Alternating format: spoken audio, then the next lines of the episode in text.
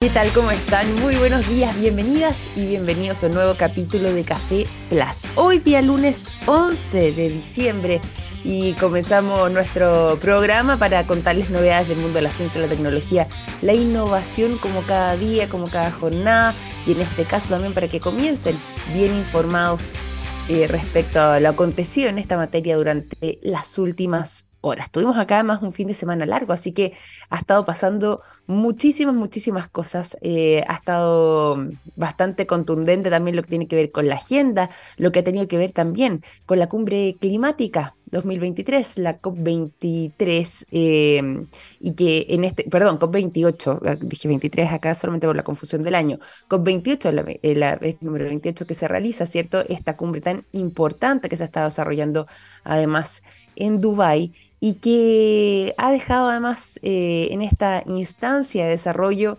eh, y de mm, encuentro también lo que mm, eh, puede tener que ver con desafíos planteados y eventuales soluciones, incluso soluciones tecnológicas en algunos casos en lo que tiene que ver con, por ejemplo, eh, la posibilidad de la captura y el almacenamiento del carbono. Esto ha sido parte de eh, los temas centrales donde se ha estado eh, concentrando, digo, la atención del mundo respecto a las posibilidades de los esfuerzos que vayan haciendo las distintas naciones para poder avanzar en esta senda, sumado también a, bueno, otro de los protagonistas, lo que tiene que ver con el superar la barrera impuesta en el Acuerdo de París de el 1.5 grados Celsius. Ya sabemos que hemos elevado la temperatura de la Tierra lo suficiente como para ya acercarnos o estar ya derechamente. Falta el mes de, diciembre para confirmar si es que este año 2023 estamos justamente en ese límite y ya estamos eh, entrando a posiblemente cosa de ojalá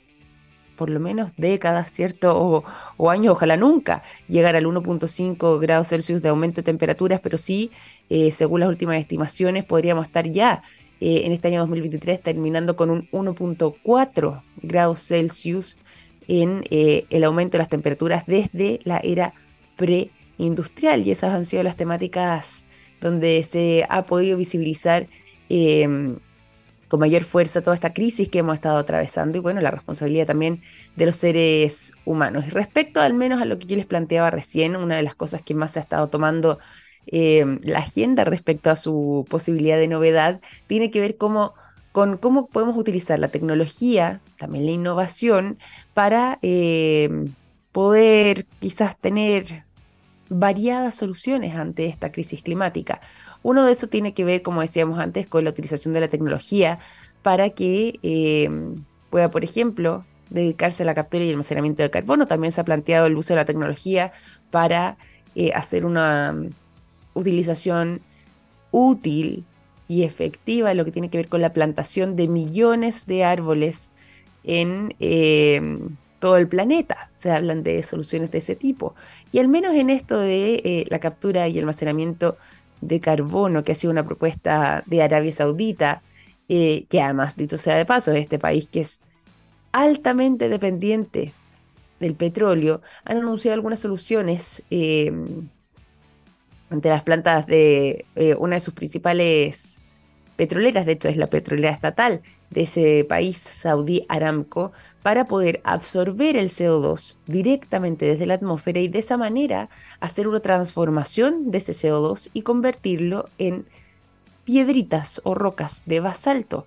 Y de esa manera que esto sea almacenado de manera constante bajo la tierra. Bueno, ha sido una de las soluciones que más controversia ha causado justamente debido a que hay algunos que dicen que es una técnica que todavía le falta bastante desarrollo, bastante exploración, que todavía está en una etapa muy inicial y que em, dicen varios de, de quienes componen el IPCC, el Grupo Intergubernamental de Cambio Climático de la ONU, lo que debiésemos hacer realmente más allá de tener este tipo de soluciones es reducir al mínimo eh, lo que tiene que ver quizás con este proceso de modo de poder descarbonizar y no tener eh, algunas soluciones parche o mitigaciones. Bueno, ha sido parte de la conversación en esta instancia y donde además en este año también crucial se espera que eh, ya no sean solamente bonitos compromisos, sino que eh, podamos contar ya de ahora en adelante con una mayor conciencia que permita fiscalizar,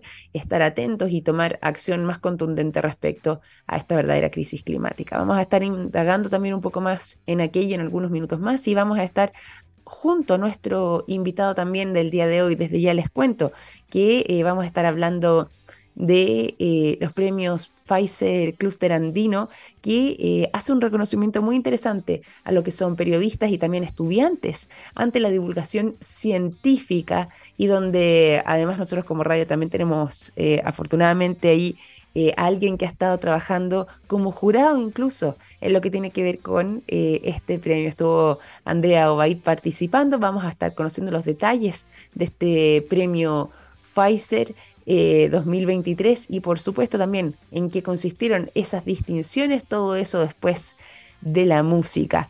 Eh, voy de inmediato a contarles con lo que vamos a seguir durante esta mañana. Ya son las 9 con 15 minutos y lo que suena aquí en Café Plus es nada más y nada menos que el sonido de Lenny Kravitz, American Woman, es lo que suena a continuación. Ya son las 9 de la mañana con 20 minutos, dejamos de lado el sonido de Lenny Kravitz con American Woman y nos vamos a continuación a contarles a todos ustedes lo siguiente. Me contó a mí un pajarito que SQM tiene una exitosa alianza público-privada en litio y que trabajan día a día en todas sus líneas de negocios para entregar productos de estándar mundial en salud, en alimentación, en energías limpias y en electromovilidad, construyendo así un futuro más sostenible. ¿Cómo sé de todo eso? Fácil, me lo contó un pajarito. SQM, Soluciones para el Desarrollo Humano. Nos vamos a continuación a la conversación y como les veníamos anunciando, junto a nuestro invitado del día de hoy. ¿Por qué? Bueno, porque vamos a estar eh, revisando todo lo acontecido y todo lo que ha estado involucrando a estos premios Pfizer 2023, que han estado destacando además el algunos trabajos tanto de la revista El Sábado particularmente como también de estudiantes, en este caso de la Universidad Diego Portales, que han logrado el primer lugar en esta entrega de premios. Y que como les decía antes de irnos a la música, está centrado en el reconocimiento tanto periodistas como estudiantes por lo eh, que son eh, su labor en la difusión eh, científica, como les había además mencionado, por ejemplo, nuestra propia Andrea Obaid, conductora además de esta radio, también ha estado participando en este caso como jurado. Y bueno, para conocer todos los detalles de todo esto y mucho más, es que estamos ya junto a nuestro invitado del día de hoy. Durante esta mañana nos acompaña Omar Orellana, él es el gerente de comunicaciones externas para el clúster andino de Pfizer. ¿Cómo estás, Omar? Bienvenido a Café Plus. Muy buenos días. Hola Victoria, buenos días. Muchas gracias, muchas gracias por la invitación y poder contar un poco de qué se trata esto de los premios Pfizer. Oye, qué entretenido además porque me gusta además el, foco y el norte que tienen. Eh, a propósito de los premios Pfizer, ahora vamos a estar aquí profundizando un poco porque finalmente cuando estamos hablando eh, de Pfizer, inmediatamente uno piensa también en todo el trabajo y toda la investigación científica que ustedes desarrollan y acá, eh, en este caso además vinculado a lo que tiene que ver con eh, la divulgación científica y el trabajo eh, del periodismo también contribuyendo en aquello. Cuéntanos primero, en términos generales, en qué consiste este premio Pfizer, esta edición además 2023, por qué estuvo marcada, pero si tuviéramos que explicarle a la gente cuál es el objetivo detrás de este premio, ¿qué le podríamos decir? El premio Pfizer busca reconocer a las y los trabajadores de las comunicaciones que se destacan por su aporte a la divulgación científica de excelencia y los trabajos periodísticos centrados en ciencia.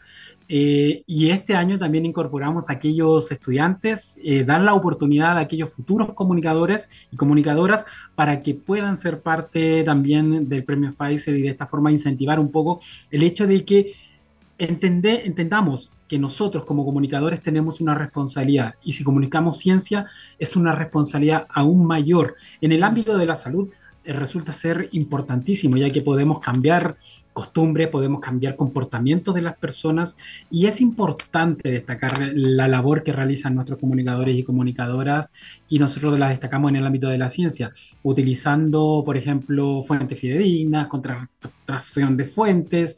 Eh, queremos destacar ese trabajo, el buen trabajo periodístico en salud y ciencia. Totalmente. Y bueno, y así eh, ha sido también en esta segunda versión, porque hay que eh, contar a la gente que, claro, esta, esta es la segunda versión de este premio, es un premio dentro de todo bastante novedoso, pero que eh, ha generado muchísimo interés y bueno, por eso también nosotros quisimos recogerlo para poder ahondar un poco más respecto a lo que estuvo sucediendo en esta oportunidad y cuéntanos un poco cómo ha sido también eh, ahora va a haber contado con esta segunda experiencia, me imagino y espero que esto siga avanzando hacia el futuro, pero eh, habiendo recogido quizás lo que había sido la primera instancia, ahora en esta segunda edición y quizás en las futuras, ¿dónde se ha encontrado, dónde notaste tú esos, esos avances?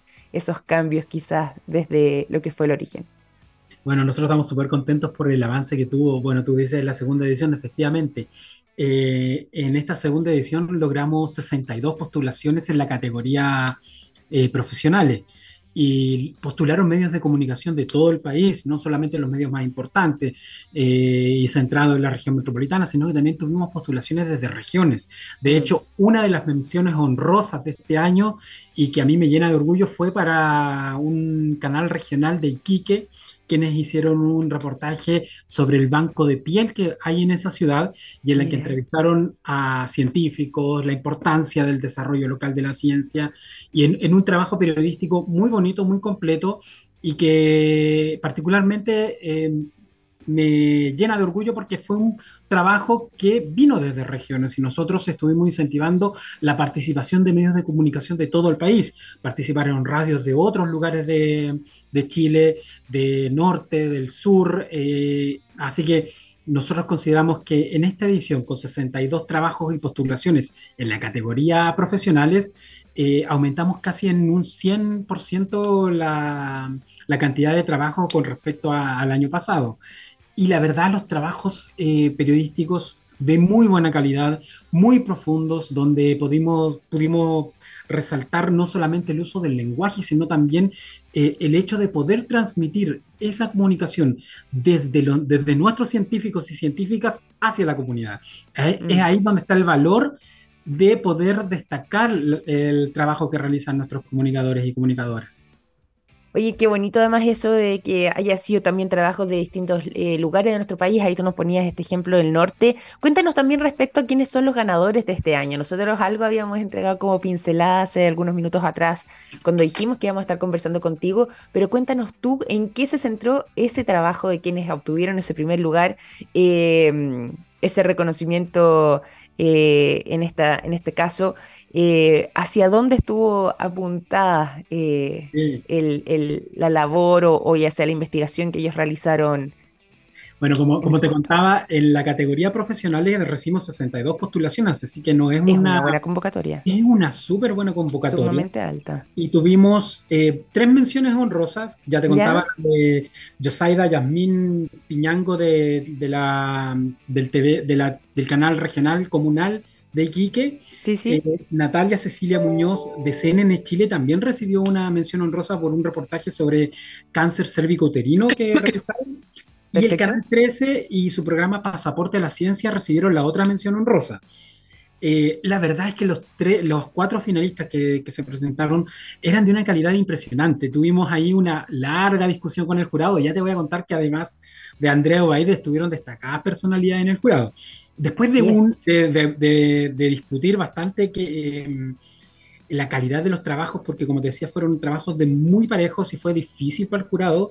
Eh, determinaron que Amanda Ramaciotti, de la revista El Sábado, eh, resultó ganadora en esta versión 2023 y su reportaje estuvo centrado, eh, se llamaba Hermanos de Sangre, y estuvo centrado en la búsqueda científica de personas compatibles para la donación de médula y donación de, de ciertas plaquetas en un, en un trabajo que estuvo centrado muy en lo humano, pero también muy en la, en la ciencia. Entonces, que lo hacía muy completo. En realidad es un, es un, trabajo muy bonito, que los invito y las invito a, a poder leerlo, eh, em, que fue publicado en la revista El Sábado y resultó ganadora de, de, esta versión 2023 en la categoría profesional. Y en la categoría estudiantes, bueno, también contarte que recibimos 16 trabajos de distintas universidades. Yo también sigo... Eh, yo soy muy fan de regiones, yo soy de región, yo soy de Copiapó, por lo tanto, para mí la gente que postula de regiones a mí me llena el corazón y me, insta a que lo siga haciendo.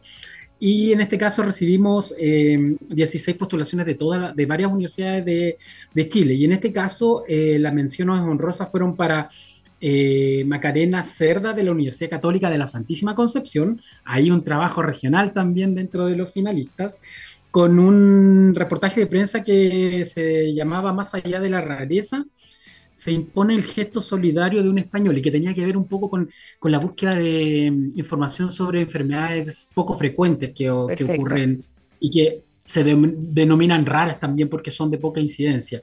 El segundo, la segunda mención honrosa fue para la Universidad Autónoma de Santiago, Christopher Jara y su equipo de trabajo, por supuesto, y ellos hablaban sobre el abandono del programa PrEP, este programa de prevención de VIH que, que se realiza en el Ministerio y hablaba sobre el abandono en el que ha caído el programa, hablaban con personas que no habían podido acceder al tratamiento.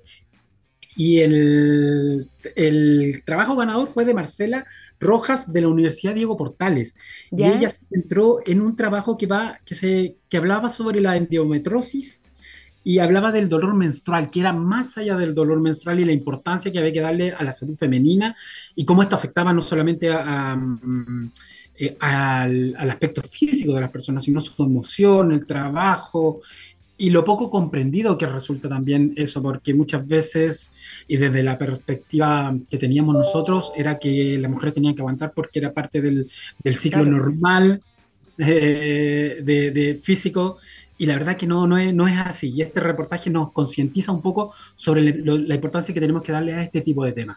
Así que muy felices por la calidad, por los trabajos tanto en las categorías profesionales y en las categorías eh, estudiantes de este año. Y bueno, y los ganadores, ahí les voy a contar pronto a qué conferencia internacional los vamos a llevar a la ganadora de la revista el sábado, porque el año pasado ganó, ganó Canal 13, María José Soto de Canal 13. Perfecto. Ella fue la ganadora de la versión 2022 y este año fuimos a la Conferencia Internacional de Periodismo Científico que se realizó en Suecia, en Gotemburgo, donde participaron 2.000 periodistas de todo el mundo hablando de ciencia, de investigación, de fuentes. Eh, hablamos, participamos en una en una ponencia sobre los desafíos de la inteligencia artificial, los desafíos éticos que implica la inteligencia artificial y también hablamos con personas como por ejemplo el editor de ciencia de la BBC, el editor de ciencia de Al Jazeera, el editor de ciencia de CNN Global. Eh, así que fue una experiencia súper enriquecedora para María José, que ganó el año pasado, bueno, y para las ganadoras de Perú y Ecuador, porque son este premio Pfizer se realiza en forma paralela en Perú y en Ecuador también. sí, pues. fuimos, los tres. Bueno, yo también fui, fueron las cuatro ganadoras y yo fuimos a, participar a ese seminario internacional en Gotemburgo y este año eh, vamos a volver a participar en un seminario de investigación científica y les vamos a contar pronto cuál va a ser el, el que vamos a participar este año. Eso es la categoría profesional y en la categoría estudiantes el premio es una beca para cursar el diplomado de periodismo científico que dicta la Universidad Católica de Chile. Qué son muy buenos premios y un incentivo para seguir hablando de ciencia y comunicación en ciencias y también destacar eh, el rol que tenemos nosotros como comunicadores y comunicadoras.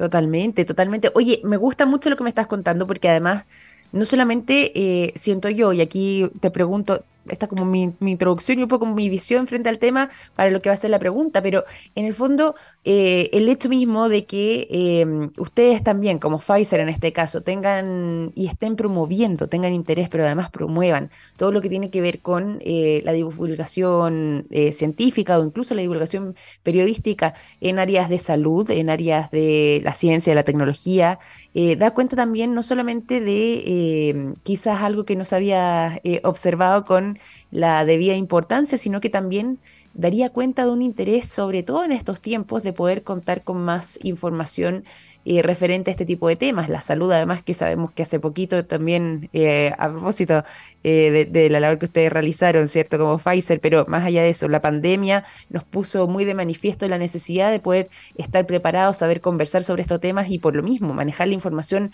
suficiente frente a casos incluso tan tan eh, disruptivos y extremos como podría ser una pandemia, la tecnología también ha sido parte de eh, la agenda fuerte durante los últimos días. Es parte justamente de esa visión que ustedes como Pfizer tienen eh, para haber quizás acuñado la intención de desarrollar este tipo de premios, en el fondo, lo que tiene que ver con la divulgación de este tipo de conocimientos, divulgación eh, científica particularmente a través de la labor del periodismo? Por supuesto, esa era la idea básica que teníamos desde Pfizer, resaltar la comunicación en ciencias y la labor de los, de los y las periodistas que trabajan en ciencia y destacar algo, un fenómeno muy importante. Nosotros eh, durante la pandemia vivimos eh, otro fenómeno que se, eh, aparte de lo que significó este cambio de vida debido a, la pandemia, significó también resaltar un hecho que estaba afectándonos desde el punto de vista comunicacional, que era la desinformación, las fake news que se hablaban, las noticias falsas, la, y de ahí que nosotros en, en esta edición del de premio Pfizer, en, la, en, el cierre del premio Pfizer, trajimos a Paola Fontanelli, quien es la encargada global de medios de Pfizer, para que nos contara un poco la experiencia que vivimos como organización durante el periodo de pandemia debido a la desinformación. ¿Se acuerdan ustedes que salieron muchas noticias falsas respecto al, al proceso de vacunación, muchas noticias falsas respecto a, a ciertos elementos que supuestamente ayudaban eh, a una persona cuando tenía el, el coronavirus, el COVID-19, y muchas de esas informaciones no eran correctas, no eran científicamente corroboradas, no tenían un respaldo científico, no había fuentes detrás y había incluso importantes personas del mundo que difundían estas informaciones falsas, que al final eran informaciones que no tenían ningún severo. Entonces, eso es lo que, nosotros queríamos, queremos combatir. Queremos que la información tenga una base científica, que vayamos a las fuentes, que recojamos, contrarrestemos. Es súper importante cuando hablamos de salud entregar información verdadera, porque cuando nosotros nos hacemos ecos de la información falsa podemos cambiar un comportamiento y ese comportamiento puede llevar incluso a que la persona eh, pierda su vida. O sea, es así de pues. e importante poder informar correctamente vimos este fenómeno y dijimos, bueno, aquí tenemos que hacer algo, más allá de lo que nosotros hacemos de la labor de nuestros científicos, científicas, que las ponemos a disposición de los medios de comunicación eh, para que entreguen la información, cuenten las innovaciones, había que eh, tener dar un paso más allá.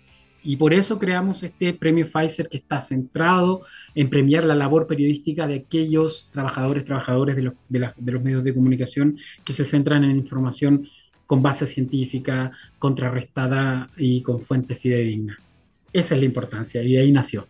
Esa es la importancia, claro, exactamente, y es parte también de la visión que ustedes han estado eh, promoviendo y que, y que nosotros acá recogemos. Oye, y hay algo que estaba dejando en el tintero que tú nos dijiste, bueno, nosotros la mencionábamos porque además eh, es parte de nuestra radio, es colega de nosotros, eh, valoramos además muchísimo la trayectoria y el camino que ha recorrido, como es Andrea Obaid, que estuvo participando además en estos premios Pfizer 2023 como jurado, pero nos dijiste que el jurado además estaba compuesto por una variedad de personas muy nutridas y muy interesantes eh, algunos que vienen además directamente del mundo de la ciencia. Cuéntanos eso que la habíamos dejado ahí como promesa, pero no habíamos andado en aquello. Nos habíamos hablado del jurado y la verdad es que es un jurado de lujo. Bueno, tú hablabas de Andrea de ella destacadísima periodista científica de Chile. Además, nosotros eh, recibimos la información de que fue ganadora del Premio Excelencia de Comunicación en Ciencia 2023. Exactamente. Y nos llenamos de orgullo y dijimos, hey, paren, aquí está nuestra jurado, así que es un orgullo tenerla de jurado, pero junto a Andrea Bahí también teníamos a Aníbaldo Inestrosa, quien fue Premio Nacional de Ciencias Naturales y es director del Centro de Excelencia de Biomedicina de Magallanes. Eh, él ganó el Premio Nacional de Ciencia el 2008, así que es un destacado científico. También está Chantal Signoro, quien es presidenta de Puerto de Ideas, este festival que se realiza en Antofagasta, en Valparaíso, eh, en Santiago, que también convoca científicos, se hablan distintos temas. Ella es la presidenta, tienen un amplio conocimiento en lo que es la divulgación científica. También está Magdalena Brown, que es decana de la Facultad de Comunicaciones y Periodismo de la Universidad Adolfo Ibáñez. Eh, así que tenemos esas cuatro personalidades que fueron las encargadas de poder em, analizar los trabajos, comentarlos, discutirlos, no sin algunas diferencias, por supuesto, porque como te decía, la calidad de los trabajos estuvo muy pareja, así que hubo sutilezas que nos permitieron entonces llegar a los y las ganadoras de este año. Pero nosotros felices con el jurado, de verdad que es un jurado de primer de lujo, Pues. De lujo y agradecemos también la disposición que que tienen además de poder contribuir a esto del periodismo científico y de la información. Así que esto más que nada también es por convicción hacia de, ellos hacia la comunicación en ciencias. Así que y, y, nuevamente, si nos están escuchando, agradecer el tiempo que eh, pusieron para poder llegar a esta deliberación. Bueno, y poder contar con un jurado de excelencia como es en estas materias y sobre todo también todo lo que tiene que ver con la divulgación científica, con el periodismo científico, em, con el periodismo además que, ha estado también eh, muy de cerca monitoreando todo lo que tiene que ver eh, con el ámbito de la salud, de la tecnología, ¿cierto? Y bueno, todo este, este amplio paraguas, nosotros también estamos eh, contentos y felices de que existan instancias de este tipo para poder eh, ejercer este tipo de reconocimientos, así que me alegro mucho que por lo mismo hayan estado no solamente a la altura, sino que hayan contado con jurados, un jurado tan prominente como el que tú nos mencionas y bueno, por supuesto, además el despliegue ya y me imagino el inicio, ¿cierto?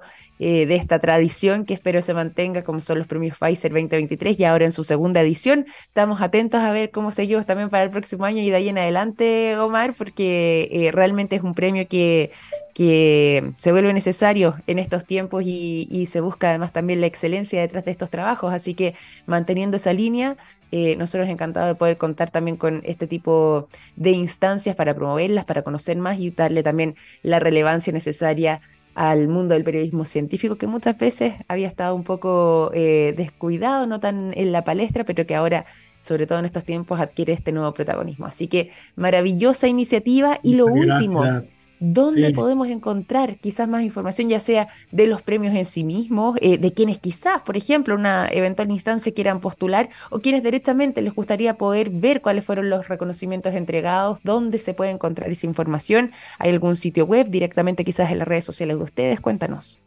Sí, por supuesto. Mira, nosotros toda la información del premio Pfizer la pueden encontrar en Pfizer.cl. Hay una sección especial de premio Pfizer. Está la versión del año pasado con un link al trabajo ganador. Están todas las menciones honrosas de este año. y nos pueden seguir en nuestras redes sociales en Facebook e Instagram y LinkedIn que tenemos ahí en redes sociales y estar atentos porque nosotros habitualmente hacemos el llamado o el lanzamiento en marzo de cada año para la convocatoria del 2024. Así que en esa fecha vamos a estar publicando las bases y también todo lo que implica la participación en lo que será la tercera versión del premio Pfizer. Y seguramente vamos a tener una gran sorpresa que todavía no se las puedo adelantar, pero pronto vamos a tener una gran sorpresa para las ediciones siguientes del premio Pfizer. Así que estamos felices con la recepción, felices con la participación e instar a todos nuestros periodistas, nuestras periodistas que trabajan en ciencia, que trabajan en salud o que realizan, muchas veces eh, no nos especializamos, hay que reconocer eso. los periodistas y las periodistas trabajamos en todos los ámbitos, siempre decimos que sabemos de todo muchas veces, pero con una profundidad no tan importante. Cierto, cierto. Pero hacemos trabajos en ciencia y se hace harto trabajo de periodismo científico. Así que las invito, los invito a que empiecen a, a recopilar esos trabajos que tienen del año, a, pensar en el trabajo que han hecho y que, se centra en salud y ciencias y, para que estén listos para las postulaciones del próximo año. Totalmente, y ahí vamos a estar nosotros también atentos a lo que vaya a ser eso, así que cuando ya tengamos esa posibilidad de contar esas noticias y esas novedades, por favor, acá te vamos a estar esperando, Mar, encantados también de recibirte como programa. Sí, muchas gracias también por la instancia y obviamente ahí vamos a estar contándoles cuando hagamos el lanzamiento correspondiente de la nueva versión. Muchas gracias, gracias Omar. Bueno, y aquí con esto también nosotros nos despedimos y te agradezco por esta conversación. Así que ya, desde ya, como decíamos antes, en realidad, eh, queda hecha esta, esta invitación con, con tiempo eh, suficiente para, para prepararnos ahí también esas novedades que nos puedas contar y por supuesto lo que vaya a ser la próxima edición de estos premios Pfizer. Un gran abrazo, que estés muy bien. Igualmente, adiós. Adiós. Omar Orellana, gerente de comunicaciones externas para el clúster andino de Pfizer, conversando con nosotros durante esta mañana en Café Plus. Tremenda conversación que vamos a poner con buena música para dejarla también bien arriba y por lo mismo, el sonido de Cartville es lo que suena a continuación. La canción Pretty Pimpin es lo que disfrutamos cuando son las 9 de la mañana con 43 minutos.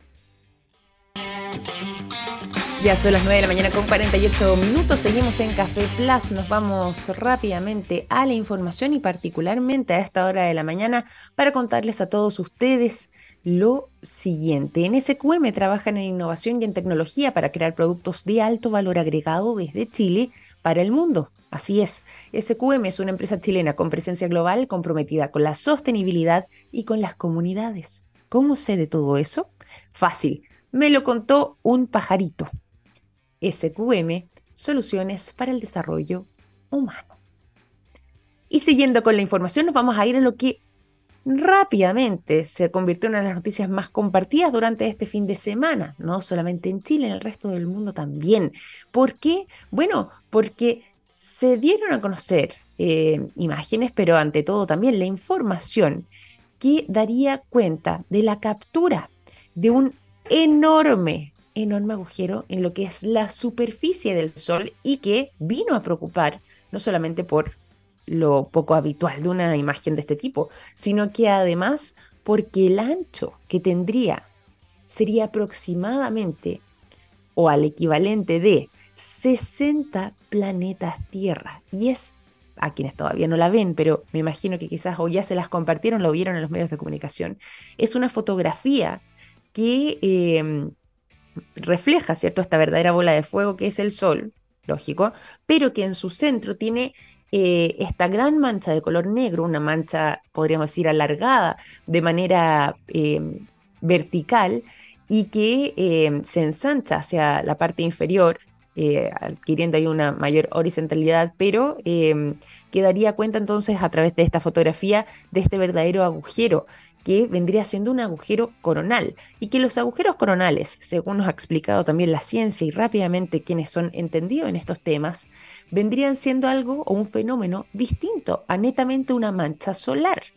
Son eh, realidades diferentes, em, al igual que lo son también las erupciones solares o las eyecciones de masa coronal. Bueno, lo que sí se sabe es que ya se abrió este enorme agujero en esta superficie del Sol que tendría eh, este enorme tamaño, 60 veces el tamaño de nuestro planeta en su, en su em, ancho, o bien incluso podríamos hacer otra eh, similitud a el tamaño del planeta Júpiter, bueno, cinco veces lo que sería el diámetro de Júpiter sería más o menos el tamaño entonces de este gran agujero, de este agujero, insisto, coronal, y que además tiene características como, eh, por ejemplo, son visibles eh, como áreas oscuras en la corona solar, tal como lo vemos en las imágenes ultravioletas extremas y también en imágenes de rayos X suaves. Estas regiones son más frías y por lo mismo tienen menos densidad que el plasma circundante y de esa forma es que podemos atribuir lo que es su oscuridad. En el fondo, es a raíz de ese fenómeno que podemos hacer este contraste, darnos cuenta de estos agujeros, ¿cierto? Em, y que eh, responden también a la naturaleza de los campos magnéticos abiertos y unipolares, según informa la revista Science a través de Science Alert. Cuando están estos campos magnéticos del Sol abiertos, el viento solar tiene mayor posibilidad de salir de ahí, es decir, de escapar fácilmente. Y lo que ocurre como fenómeno posterior justamente a causa de esto es que se genera una ráfaga muy intensa de partículas solares y de plasma que se dirige hacia el resto del sistema solar.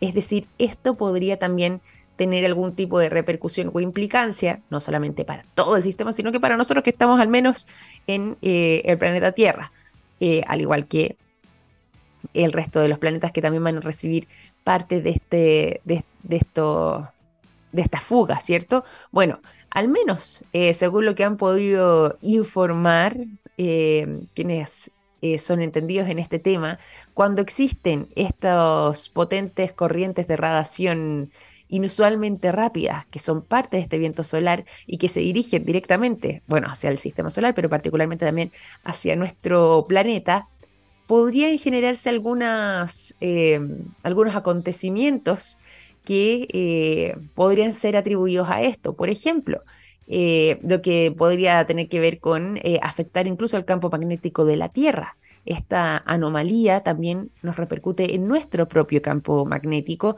sumado además a lo que informa también eh, el sitio web space.com, que da cuenta de que la magnitud y la disposición de esta anomalía en particular, que ya menos se viene monitoreando desde principios de este mes de diciembre, tampoco tendría precedentes en esta fase del ciclo solar.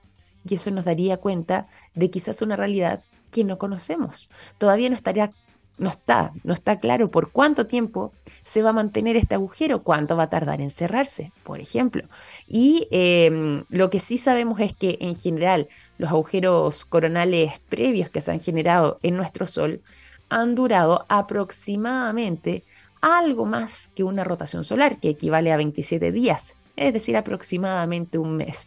Y están acá con la em, esperanza puesta de que en este caso esto también se repita y que no se extienda por mucho más tiempo. Hay que ver, como decíamos antes, de qué manera también nuestro propio campo magnético terrestre pudiese verse afectado a causa de este fenómeno, pero es un fenómeno que, como decíamos antes, no tiene precedentes, no es que nunca haya sucedido, sino que estos agujeros coronales no lo habíamos podido eh, ver como humanidad al menos desde, eh, es la primera vez que lo podemos ver, digo, en esta fase particular de em, em, el ciclo solar. Es decir, esto vendría siendo la gran novedad o el momento sin precedentes que no habíamos podido contemplar, producto justamente de que estos agujeros coronales se habían manifestado en otros momentos del ciclo solar y no en este en particular. Así que vamos a ver cómo siga el resto del mes si es que esto pudiera, por ejemplo, algunos decían, bueno, existen posibilidades de que afecten las comunicaciones, como ha pasado otras veces cuando han habido eh, tormentas o llamaradas, incluso eh, donde se ha visto también afectado nuestro campo magnético. Sabemos que esto es un fenómeno distinto, es un fenómeno diferente, pero eh, quizás pudiesen estar vinculados a ciertos fenómenos que pudiéramos estar viendo de acá los próximos días, si es que efectivamente el cierre de este agujero coronal se extiende por aproximadamente estos 27 días o un mes, que es lo que se está pronosticando. Con esta noticia que yo estoy seguro más de alguno de ustedes quizás lo tenía en alerta o quería conocer un poco más en profundidad dada la alta divulgación que tuvo durante este fin de semana, bueno, con esos datos nosotros comenzamos también a despedir este capítulo de Café Plus. Les quiero agradecer a todos ustedes por habernos acompañado durante esta mañana y dejarlos invitados a seguir en sintonía de nuestra radio. 9.56, que tengan una excelente jornada y hasta este próximo martes. Que estén muy bien. Un abrazo. Chao, chao.